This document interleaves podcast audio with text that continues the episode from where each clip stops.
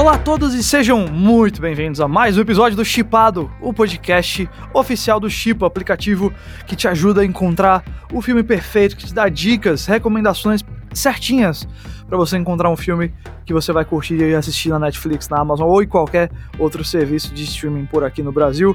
Eu sou Guilherme Jacobs e estamos aqui mais uma vez para falar das principais histórias de cinema da semana com o meu querido amigo Thiago Romariz. Thiago, bem-vindo a mais uma semana do Chipado, cara. Fala aí, meu querido. Cara, muitas coisas interessantes pra gente falar, muitas mudanças de datas, mais uma vez. Parece que essa é a pauta fixa é, do Chipo em muitos, em muitos sentidos.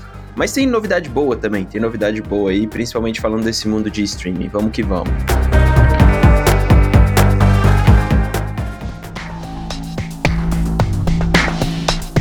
Primeira notícia de hoje, então, vai ser uma coisa que eu achei muito importante pra, pra gente debater, porque é o primeiro filme dos caras que fizeram os maiores blockbusters dos últimos 10 anos, que são os irmãos russos, diretores de Capitão América Soldado Invernal, Guerra Civil e, claro, Vingadores Guerra Infinita e o filme que mais arrecadou na história, Vingadores Ultimato. Eu sempre estive muito curioso para ver qual ia ser o próximo projeto deles. Eu sei que eles estavam envolvidos como produtores e acho que um dos irmãos como co-roteirista de Resgate da própria Netflix, mas agora a gente sabe qual é o primeiro filme que eles vão dirigir depois do Ultimato. E o filme se chama The Grey Man, ele é um suspense de assassinato é, baseado no livro de mesmo nome do Mark Green, um livro acho que de 2009, se a memória tá me servindo direitinho aqui, e ele vai ser exclusivo da Netflix, vai ser um original Netflix. Não só vai ser um original Netflix, como será o projeto mais caro, de maior orçamento do serviço até hoje. A história desse filme envolve dois espiões barra assassinos que são ex-colegas e basicamente um é contratado para assassinar o outro. É mais ou menos por aí que vai a história. Quem serão os dois assassinos você quer saber, meu querido ouvinte? Ryan Gosling, né? De Primeiro Homem, de La La Land e de vários outros filmes que eu gosto bastante. E o Chris Evans, o Capitão América, que é alguém que sempre se mostrou muito próximo dos russos, né? Por ter tido os filmes do Capitão América dirigido por eles também. Eles serão os dois estrelas, as duas estrelas desse filme. E para mim isso revela logo algumas coisas.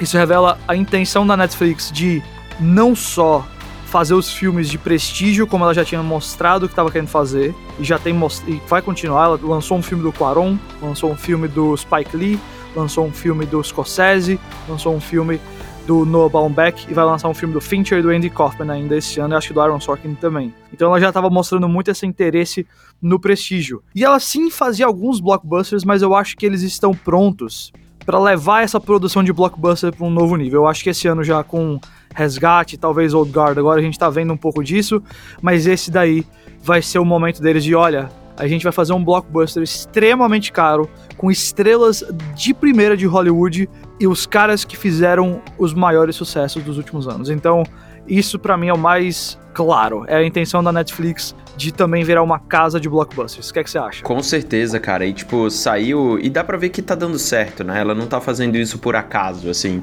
Na última semana saiu a lista dos filmes mais assistidos na Netflix e o primeiro deles não por acaso. O primeiro lugar ficou com o Extraction, né? Que é o Resgate, o filme do Chris Hemsworth, é, produzido pelos irmãos russos também, e dirigido pelo Sam Hargrave, que era um coordenador de dublê deles ali em Capitão Soldado Invernal e tudo mais. E cara, esse tá em primeiro, o The Old Guard também entrou ali entre os filmes mais assistidos. É, a Netflix está investindo nesse tipo de filme não é simplesmente porque acha legal e que tem que ter, não, é porque está dando muito resultado ela realmente está virando um grande estúdio de Hollywood. Ela começou por um lado com a distribuição em massa mundial, trazendo ali vários é, artistas com um calibre mundial, mas não necessariamente com uma parte artística mais valorizada e nem mesmo a parte de bilheteria. Você pode tirar aí, por exemplo, os acordos que ela fez com o Adam Sandler, por exemplo, né? Do tipo, é um cara que sempre deu bastante bilheteria, mas nunca foi um campeão absurdo de bilheteria. Porém, se tornou uma das cartas mais certeiras da Netflix nesses últimos anos, com as produções que eles colocaram é, no serviço. E, cara, antes do The Great Man, teve é, a aquisição do, do filme Red Notice, né? Que é, o, é um filme que chamava Ball and Chain, que é um filme do The Rock, que é com o The Rock, Ryan Reynolds é, e a Emily Blunt, se eu não me engano, que era antes do The Grey Man, era o filme mais caro da Netflix, né? Do tipo, é o filme que a Netflix mais pagou, junto com a Seven Bucks, que é a, a produtora do The Rock. Então, assim, a gente não vai parar de ver filme da Netflix que vai custar 100, 150 milhões, né? A gente não vai parar, porque e isso é uma coisa que eu acho que vale o questionamento, cara, do tipo, toda produção gasta muito dinheiro, basicamente a mesma grana que eles gastam para fazer o filme, eles gastam para promover o filme, né? Normalmente se faz esse cálculo, ah, tipo, o filme gastou 200 milhões de dólares para ser feito. Normalmente você faz o cálculo de que ele gastou ali seus 200 milhões também em marketing, né? E aí o que, que a gente diz em marketing? Viagem, espaço publicitário, é, todos os espaços que eles têm que comprar, distribuição, acordos de distribuição, etc, etc. E o que eu acho curioso é como que a Netflix vai mudar esse modelo, né? Porque assim, o filme é colocado ao, ao mesmo tempo no mundo inteiro, as pessoas assistem na mesma hora. É, será que precisa mesmo esses caras fazerem toda essa esse tour mundial toda vez, sabe? Eu acho que esse tipo de modelo de promoção é que eu tô curioso para ver como a Netflix vai transformar, porque até hoje ela não transformou tanto, né? As grandes produções que a gente viu antes da pandemia continuavam a ter os grandes é, os grandes tours e tudo mais. Sandra Bullock veio aqui para CCXP, é, então não teve uma mudança brutal, assim, sabe? Nas coisas. Eu acho que isso vai ser interessante de notar, porque a gente vai ver um cinema e uma indústria do entretenimento cada vez, pelo menos nos próximos dois anos, mais capenga, né? Do tipo, porque a pandemia realmente deve tirar 70% da bilheteria de um ano inteiro. Inteiro. E aí você complica a situação de distribuidores, complica a, a situação de produtores. Então, assim, esse modelo de distribuição e de promoção vai ter que ser revisto. E aí a Netflix sai na frente porque ela, ela é nativa digital, né? Então ela entende muito mais do negócio. Mas eu acho que vai ser curioso notar isso. E como também que os atores vão se adaptar. Porque, cara, pessoas do calibre do Ryan Gosling e do Chris Evans, eu digo até mais do Chris Evans, né, do que o Ryan Gosling, cara, esses, esses cidadãos aí são grandes estrelas mundiais. Como o quanto que você tem que pagar para um cara desse para ele não estar tá num filme seu e o quanto que você não tem que fazer de receita além de assinantes para que esse filme valha a pena. Então, eu acho que vai ser um cálculo que a Netflix vai fazer interessante daqui para frente, assim. Porque se gasta muito, né, cara? Se gasta demais para fazer esses filmes. E eles não liberaram a cifra, né, desse filme aí. Não, ainda não. Mas é, a, gente sabe que vai ser nos, nas centenas de milhões de dólares por conta justamente do que a gente sabia de outras produções. É, sabemos agora que esse é o mais caro. É, é muito louco isso, cara. Eu acho muita grana pra para um filme que não tem bilheteria, mas tudo bem, ele tem os assinantes e tal. É, eu acho que isso vai ser revisto em breve, sabe? Do tipo. E aí eu não quero dizer que vai ser revisto do tipo, ah, não vai ter mais grande produção. Não. Você vai ter outras formas de rentabilizar. Eu acho que em breve a gente vai ver isso acontecendo. Tem algumas coisas que eu. Aliás, o... fui pesquisar aqui para ter certeza. Eles não deram a cifra exata, mas a intenção é criar uma nova franquia numa escala de produção e de orçamento nível James Bond. Então esse filme eles estão contando aí que vai custar mais de 200 milhões de dólares. É muita grana. É muita grana. O Tenet custou 200 milhões de dólares, pra vocês terem ideia. Então, um, um Star Wars custa uns 200, 200 e poucos milhões de dólares. Um Vingadores da vida custa isso, sabe? Do tipo, é cara, é muito dinheiro. E realmente, você tem que fazer uma franquia para fazer valer a pena. Por que, que você tem que fazer uma franquia? Não só para fazer vários filmes, mas para poder fazer merchandising, para você vender a propriedade, para você fazer dinheiro de outras formas. Então, tem que ir além mesmo. E vamos combinar que eles tentaram fazer isso com o Six Underground do Michael Bay, né? E não emplacou muito. A maior curiosidade que eu tenho para ver com isso aqui é o seguinte: é o se os irmãos Russo têm esse nome para isso agora. Se ele, você falou aí da questão do marketing, o quanto a Netflix vai conseguir usá-los, o quanto eles, o nome deles ficou solidificado na cabeça da galera como grandes eh, nomes do cinema depois dos Vingadores, porque Vingadores é um filme onde você pensa primeiro nos personagens, primeiro naquele universo, depois nos atores e depois no diretor. É mais ou menos assim que vai funcionar ali a cabeça do fã. Totalmente compreensível porque é o tipo da propriedade. E o que eu quero ver agora é o quanto eles conseguem atrair estando sozinhos. Claro, ajuda demais você ter o Ryan Gosling e especialmente o Chris Evans no meio. De forma alguma eu tô ignorando isso. Mas agora eles têm meio que pisar no próprio pé. Eles não têm meio como, tipo, caminhar com a ideia Marvel, Marvel, Marvel. Agora, eu acho que eles escolheram o lugar certo para fazer isso. Eu acho que a Netflix já se mostrou tá, tá disposta a gastar grana e a dar uma certa liberdade para diretores, é, que talvez dê para eles o ambiente perfeito para eles agora darem o passo além dos Vingadores. E eu, a gente sabe que pelo menos no mundo de ação ainda existe um coração muito aberto do público para novas franquias. Nos anos 2000 surgiu Velozes e Furiosos, nos anos 2010 surgiu John Wick, tudo isso virou franquia, tudo isso deu certo, deu mais para frente, óbvio, com escalas diferentes de grana, né? Velozes e Furiosos é um tremendo sucesso, mas John Wick também tem o seu grande público. Mas esse eu acho que eles estão realmente almejando isso daí. Eles estão almejando, olha, o próximo Bourne, o próximo Missão Impossível, o próximo James Bond vai ser da Netflix e vai ser com esses caras aqui. E a gente vai contar com os irmãos russos como nossos grandes capitães. Eles precisam desse. Eles precisam de uma franquia de ação, né? Uma, eles precisam de uma franquia de filme, de longa-metragem, assim. O que eles já possuem tranquilamente em séries. Eles ainda. Eles já conseguiram um prestígio artístico em pouquíssimo tempo. Tipo, o irlandês, o irlandês trouxe isso, Roma trouxe isso, a história do casamento trouxe isso. Tipo, cara, muitos filmes, indústria americana, etc, etc. Foram vários filmes. É, desde produções originais até filmes que eles simplesmente compraram a distribuição, né? Tem, tem essa diferença também. Eu acho que essa questão da franquia também é eles vendo as outras produtoras Disney, Warner, fazendo seus próprios serviços de streaming, levando suas franquias para lá, então a Netflix também quer ter uma franquia no seu. Mas eu acho que é isso, a gente tem bastante coisa mais para falar e vai ser muito importante acompanhar a produção aí do Grey Man, porque eu acho que ele vai ser um divisor de águas aí da Netflix. Mas vamos para a próxima.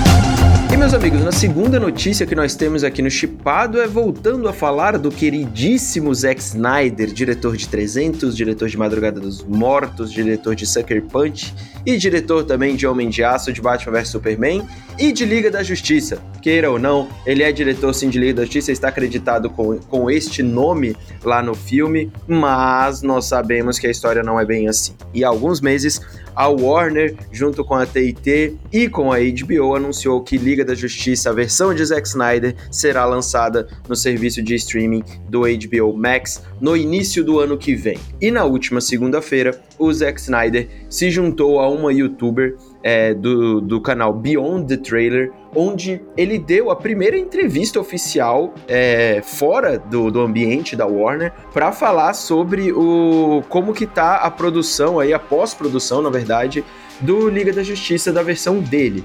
E aí ele confirmou algumas informações. Ele disse, até fez uma piadinha ali de que tipo, as pessoas não iam poder é, julgá-lo, que ele faz filmes pequenos porque o Liga da Justiça dele teria por volta de 214 minutos, uh! o que seria aí 3 horas e meia mais ou menos de filme é, na versão que ele quer né? Então, ele não confirmou que essa vai ser a minutagem exata, né? Porque ele disse, ah, depois vão me cobrar se tem minutos a mais ou minutos a menos, é, mas está mais ou menos aí nesse, nesse espectro de 214 minutos. É, não vai me surpreender se ele chegar e falar que vai ter 230, 240, não, não vou ficar surpreso. É, e ele confirmou também que a gente vai ter novas cenas do filme no próximo final de semana, na Justice Con, que é uma, uma Comic Con, né? Uma conferência feita por fãs da da DC, que ele vai participar e vai levar algumas cenas do filme é, para mostrar pra galera, provavelmente coisas que nunca foram mostradas e que ele vai incluir na versão final. E aí tem, obviamente, algumas outras coisas interessantes que ele comentou nessa entrevista e que eu gostaria de puxar aqui pra gente discutir rapidamente. A primeira delas é, foi a forma como o Zack Snyder abordou o DCU como um todo, né? Do tipo, como que ele falou sobre o universo estendido da DC no cinema, deixando claro que. E ele fez uma. colocou uma curiosidade muito legal do tipo, faz cinco anos que ele estava filmando Liga da Justiça, cara. Tipo, ele filmou Liga da Justiça em 2016. Quer dizer, vai fazer cinco anos, vamos completar cinco anos do filme, né? De quando ele estava filmando, quando o filme for lançado. Então, cara, é muito tempo sabe? É muito tempo. E aí, puxando por isso, ele falou o seguinte: ele falou assim: olha, é, já faz cinco anos, e durante esses cinco anos, o universo da DC se transformou em outra coisa, né? Do tipo. A, e ele falou isso de uma forma positiva, cara, que eu acho que daria para perceber se ele tivesse meio com um rancor ali dentro, sabe? Com uma tristeza. Ficou clara a tristeza dele quando ele teve que falar sobre o Liga do Joss Whedon, porque ele mesmo falou que não assistiu ao filme, né? Ele falou assim, tipo, eu não assisti ao filme inteiro, então eu não sei. É, como que o filme é. É, mas ele falou bastante, ele falou, olha, o universo da DC ele se expandiu de um jeito muito interessante, onde eu fico feliz de ter ajudado o Jason Momoa como Aquaman, de ter ajudado a Gal Gadot como a Mulher Maravilha, é, coisas legais aconteceram como o, como o Shazam, e ele falou bem também, muito bem do The Batman, do Matt Reeves. Ele falou, puxa, eu tô super ansioso para ver o que, que, vai acontecer, porque eu acho ele um tremendo diretor, eu gosto muito do Robert Pattinson, e a, apesar da política, que é óbvio, né, que precisa acontecer, ele não precisaria fazer essa política, né, do tipo, ele de forma alguma precisaria fazer. Então achei educado da parte dele, achei, achei, achei justo, achei correto a posição dele, e ao mesmo tempo ele comentou também que o coração do filme dele será o Cyborg. Né? Ele falou: o Cyborg é realmente o fio condutor da história da minha Liga da Justiça, é, onde a gente vai ver um personagem que tem um arco se iniciando e terminando dentro do filme. É, e ele falou que isso é uma coisa que ele gostaria de deixar muito claro e que vai ser realmente o que vai ditar o ritmo do filme inteiro. Então, só por aí, eu acho que a gente já vai ter algo bem bem diferente né, do que foi o do Joss Whedon, porque o Cyborg mal aparece no, no, no Liga do Joss Whedon. É, isso porque o Zack Snyder nem falou de Darkseid, não falou de Loop da Step, não falou de nada. Ele simplesmente focou nesses dois pontos. Mas eu queria saber de você, Jacobs, a questão de 3 horas e meia, mano. O que, que você acha de um filme de 3 horas e meia, que não é do Martin Scorsese? Eu, pois é. Uh, olha, eu vou te dizer, eu, eu, amo filmes curtos e eu amo filmes longos. Eu, o filme que eu menos gosto é aquele que tem 2 horas e 15 sabe? Então eu não tenho problema com tempo. Agora, rapaz, é muita coisa para pensar. Primeiro, eu também fiquei muito feliz de ver a positividade dele em relação ao resto do DCU, porque isso mostra uma maturidade, um crescimento aí que ele teve. Segundo, a essa altura do campeonato, Thiago, eu espero que eles deem o famoso cheque em branco para ele mesmo. Sabe? Tipo, faz o filme. Eu, eu não sei, e olha, eu tô, eu tô sim, falando sim. isso como alguém que tem sérias críticas ao jeito que ele pensa sobre super-heróis e, e, ao estilo de direção dele com os movimentos de câmera virtual, com o slow motion, com a paleta de cores e tudo mais. Tem várias coisas ali que eu olho e falo, pô, eu acho que não combina, eu acho que isso parece um adolescente querendo ser, sabe, é, edgy, pra usar uma expressão aí.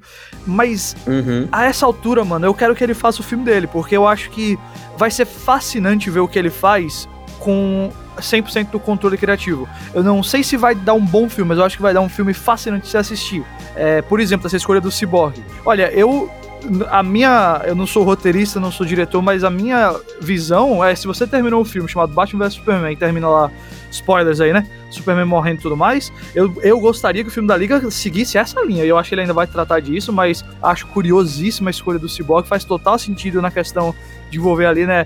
É, Caixa-Mãe, envolver a Darkseid e tudo mais. Mas ele e também mostra muito por que, que o, o ator lá do, do Cyborg defende tanto o Zack Snyder. Acho que ele realmente via esse filme como a chance dele de ser um protagonista enorme. Então, eu não tenho nenhum problema com o tempo do filme. Faça aí o filme de quatro horas. Eu não sei se eu vou assistir ele de uma vez, mas eu vou assistir. É, eu espero que ele faça com a total criatividade dele, porque a essa altura do campeonato, mesmo que eu ache que eu. E olha, eu nunca não tô torcendo aqui pro filme ser ruim, não. Eu, vamos por mim, não tem nada que eu queira mais do que gostar de um filme da Liga da Justiça. Eu cresci vendo Liga da Justiça, cresci lendo DC, sempre fui mais pra esse caminho do que pra Marvel, mas eu vejo as produções da DC realmente que até hoje não chegaram no ponto que eu queria. Mas mesmo achando que talvez não seja essa a visão que eu quero ver pro, pro Liga da Justiça, eu tenho absoluta vontade e certeza que a melhor coisa possível seria dar pro Snyder o que ele quer agora, porque no mínimo a gente vai ter um filme completamente diferente e vai ser interessante de discutir isso. Como dois diretores abordam a mesma história, como dois diretores abordam a mesma ideia, e a gente já viu isso com reboots e com personagens passando de uma mão para outra, mas ver literalmente com o mesmo filme é uma coisa que a gente nunca viu. Então, nem que seja por essa questão de experimentar, eu tô animado para ver. Confesso que eu ainda tenho muitas dúvidas quanto às escolhas, tanto visuais quanto de é, narrativa do Snyder, mas o bicho eu tô pronto para entrar na montanha russa e ir pra onde ela fosse. ah, agora, né, mano? Tipo, tô nem aí também, entendeu? Vamos ver o que, que vai acontecer, assim. Eu acho que O Snyder, eu não acho que ele vá mudar o filme que ele queria fazer, eu não acho que vai ter nenhum tipo de amadurecimento em relação à estética e nada, até porque não precisa, porque é, é o que ele quer mesmo, tipo, é o que o fã, os fãs dele querem ver, é o que ele já estava planejando desde sempre.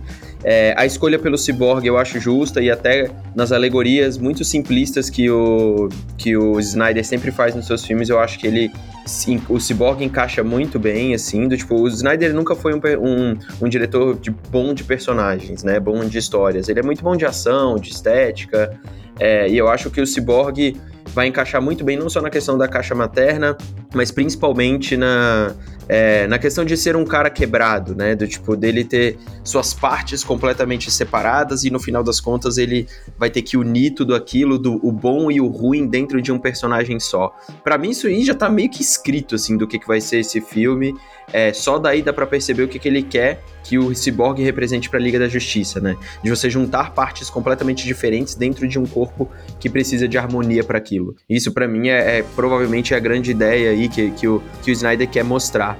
Mas eu acho, cara, que já que a Warner deu aí a oportunidade pro cara, mano, que faça 3 horas e meia, 4 horas e meia, 5 horas e meia, sabe? Faça uma série de 10 episódios, tanto faz. Só deixa o negócio acontecer.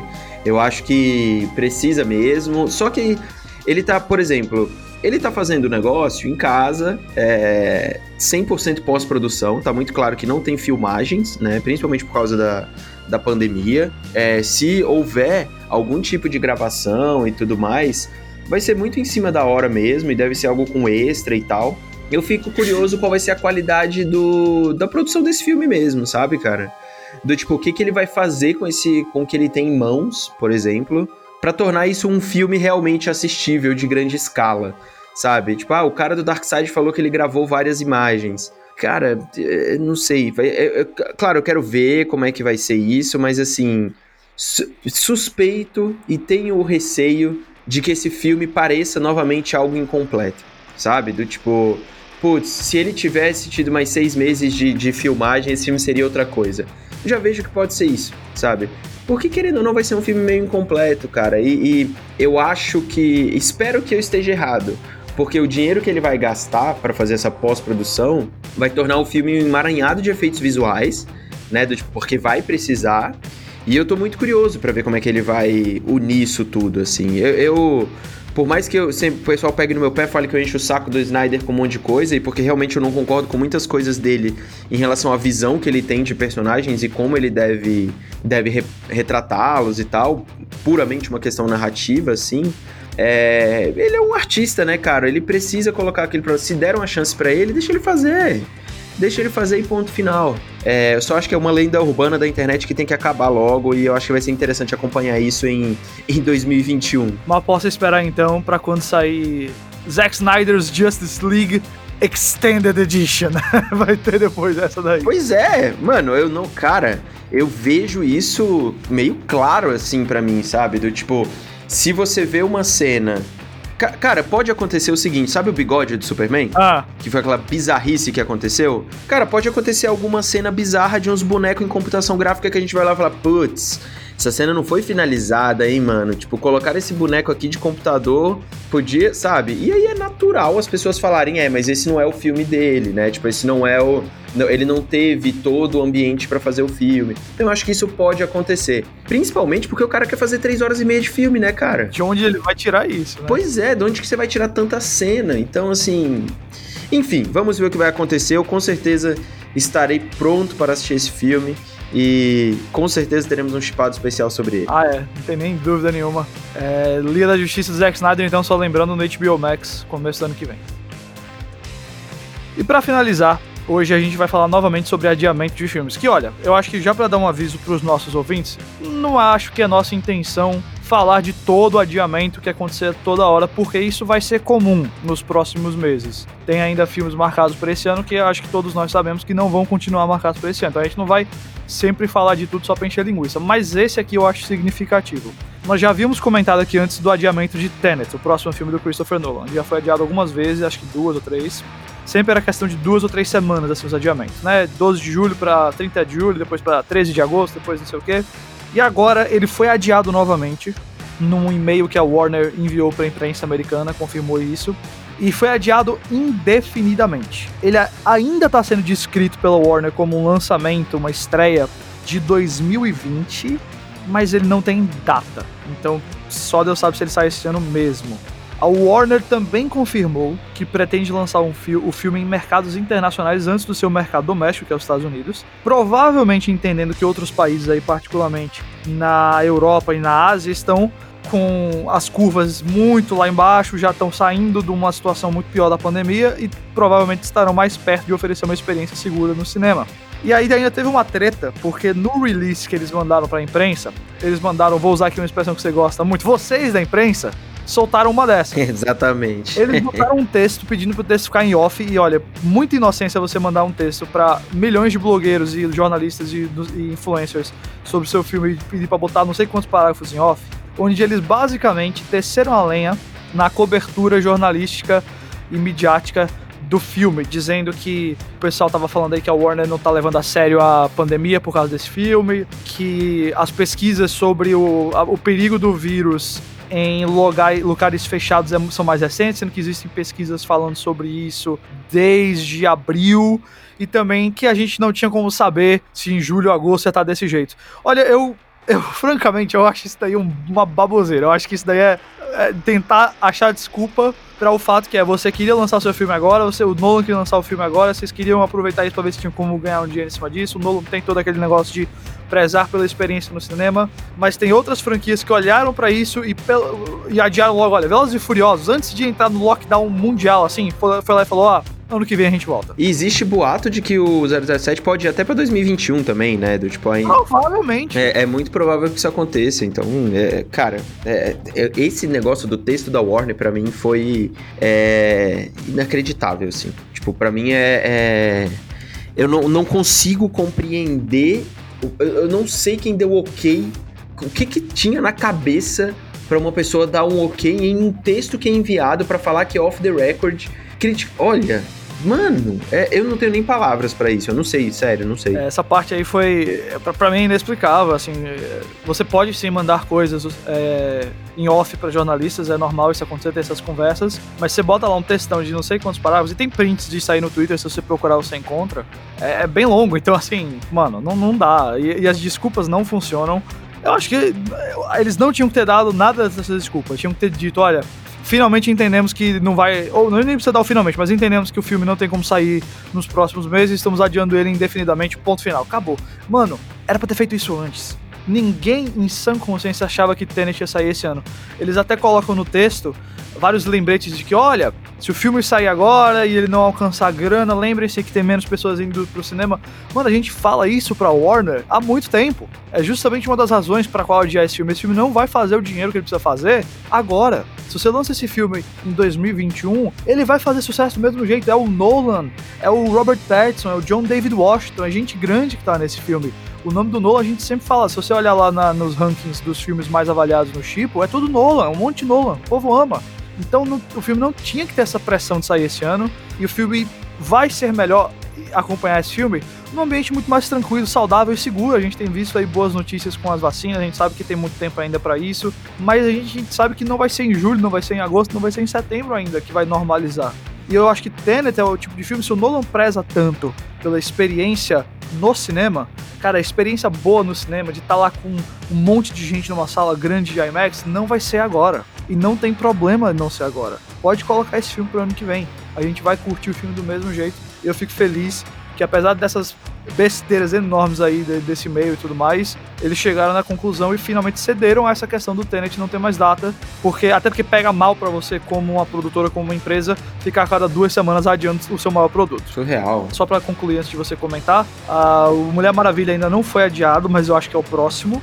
E o Invocação do Mal 3 também da Warner ia sair no final de setembro, eu acho. Ele foi adiado e bem interessante isso aqui, foi adiado para 4 de julho de 2021. Então vai lançar no feriadão americano lá. Claramente também a Warner apostando muitas fichas aí na grana que esse filme vai fazer. É, tipo, e assim, e o Duna continua também, né? Ele continua no dia 18 de dezembro. Eu acho que é a grande, a última grande esperança da Warner aí para ter algum filme em, em 2020. O que eu acho, sinceramente, quem quem em janelas menores, em outros territórios. Eu acho que a partir de outubro, novembro, a gente vai começar a ver. O que não vai acontecer é um lançamento mundial, né? Um lançamento tradicional e tal. Tipo, países como Brasil, Estados Unidos e tal. Acho muito difícil que esses países recebam em sua totalidade as, as cópias e tal. Então, realmente vai ser uma janela muito estranha de lançamento. 2020 e 2021, até porque precisa normalizar tudo isso.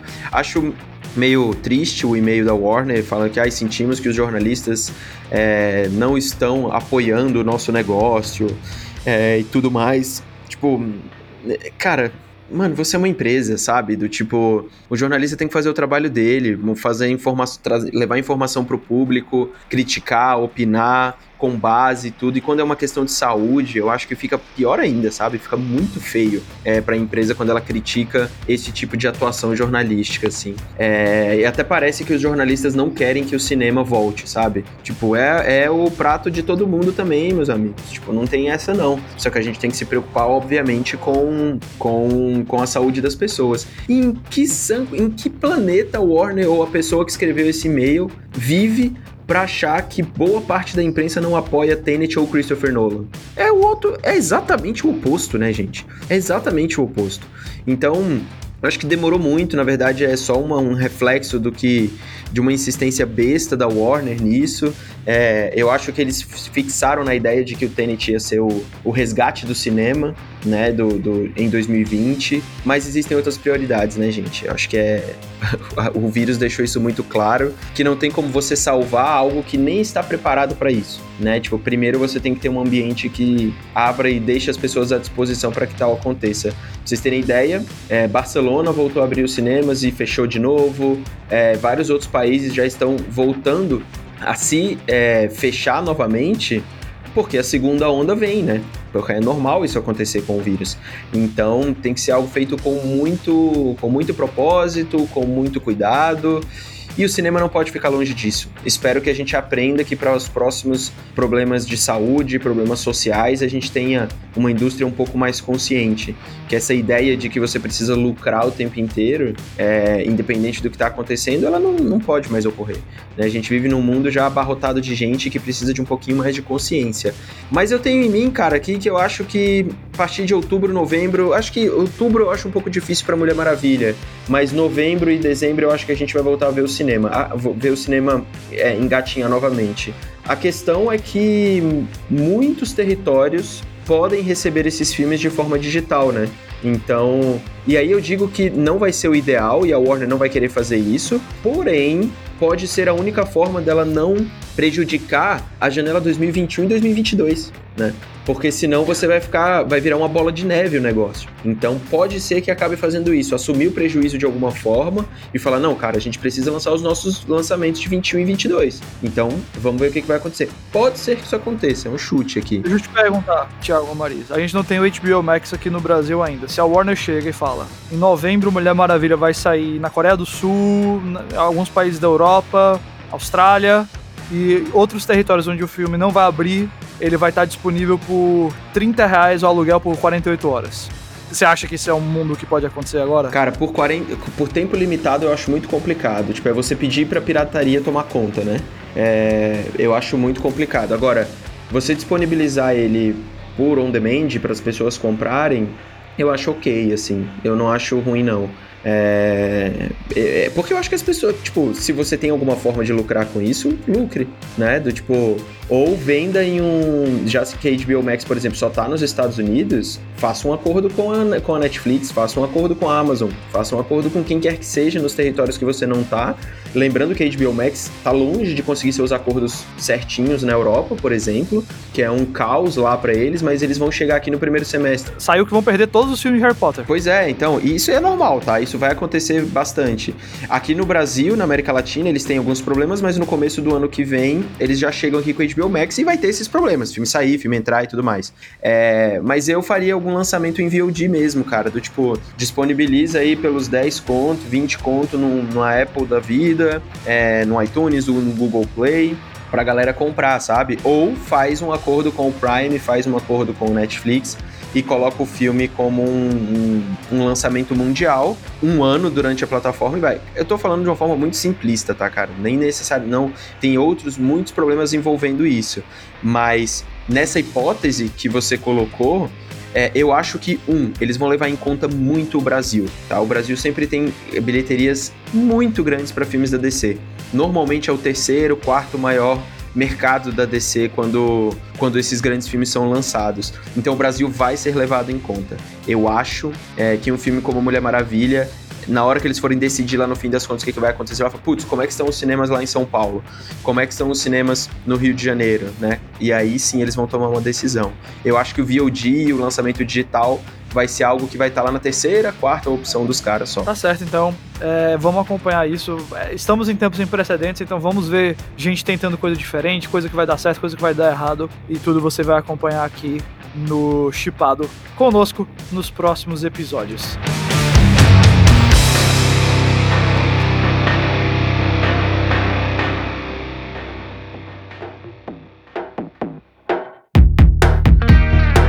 Thiago, então para encerrar, a gente hoje foi já um pouquinho mais longo, mas muita coisa para debater mesmo, então o programa ficou mais parrudinho. Mas vamos encerrar com recomendações. Eu vou logo tomar aqui a, a frente para dar minha, cara, que eu assisti um filme bem divertido de e eu vou recomendar com vocês, dizendo para vocês a realidade. Vocês têm basicamente é, quatro dias até o final dessa semana para assistir. O filme se chama se chama Os Vigaristas Brothers Bloom é um filme dirigido pelo Ryan Johnson. É, tá lá no Amazon Prime. É um comédia de roubo, de golpe dele e mostra assim muito do que cara, ele se ele mostrou ser mestre em Entre Facas e Segredos. Não acho que ele já é mestre desses assuntos em Vigaristas, mas é legal ver lá a sementinha. Maravilha, maravilha. Ryan Johnson conhecido como um dos diretores dos melhores Star Wars que já existiram na história, nos últimos Jedi. O tempo dirá isso e o tempo vai corrigir essas pessoas sem coração que não gostam dos últimos Jedi. E a minha dica é um pouquinho, um pouquinho mais polêmica, assim, muitas pessoas não vão concordar com o que eu falo, mas eu gostaria que você desse uma segunda chance para o filme Assassin's Creed, dirigido. Ô, louco! É, o filme que é produzido e protagonizado por Michael Fassbender. Acho que é um filme que ele não consegue se encerrar muito bem. Acho que ele não tem um terceiro ato bom, na verdade é um terceiro ato bem ruim, assim. Mas ele é um dos poucos filmes baseado em, em games que consegue ter uma estética própria, que consegue adaptar bem o clima de Assassin's Creed e traz pro mundo real uma história que já é bem legal, assim, né? Do tipo, só que eles adaptam ânimos, adaptam como você viaja no tempo, e eu acho que tem muita coisa interessante, principalmente a estética do filme, né? Então eu acho que a fotografia desse filme é algo que vale a pena se prestar atenção, ela é uma boa mescla do que, que são games e cinema de um jeito interessante.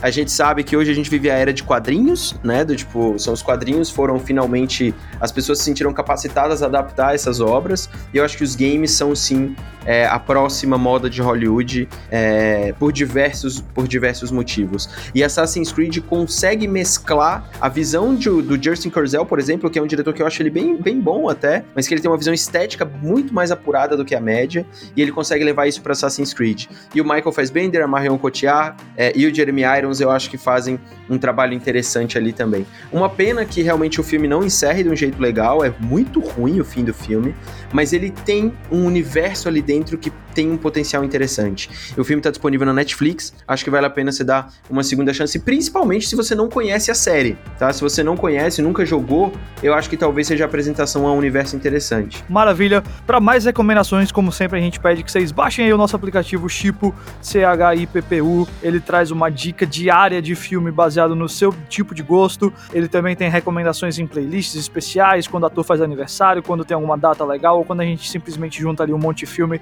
com uma temática interessante para você. E claro, você pode pesquisar para ver onde o filme está disponível, em que plataforma você pode encontrá-lo. Segue a gente lá em @chipoficial. Mais uma vez, eu sou Guilherme Jacobs, eu estou aqui com o Thiago Romariz. Quinta-feira a gente volta com mais Chipado. Até lá. Show!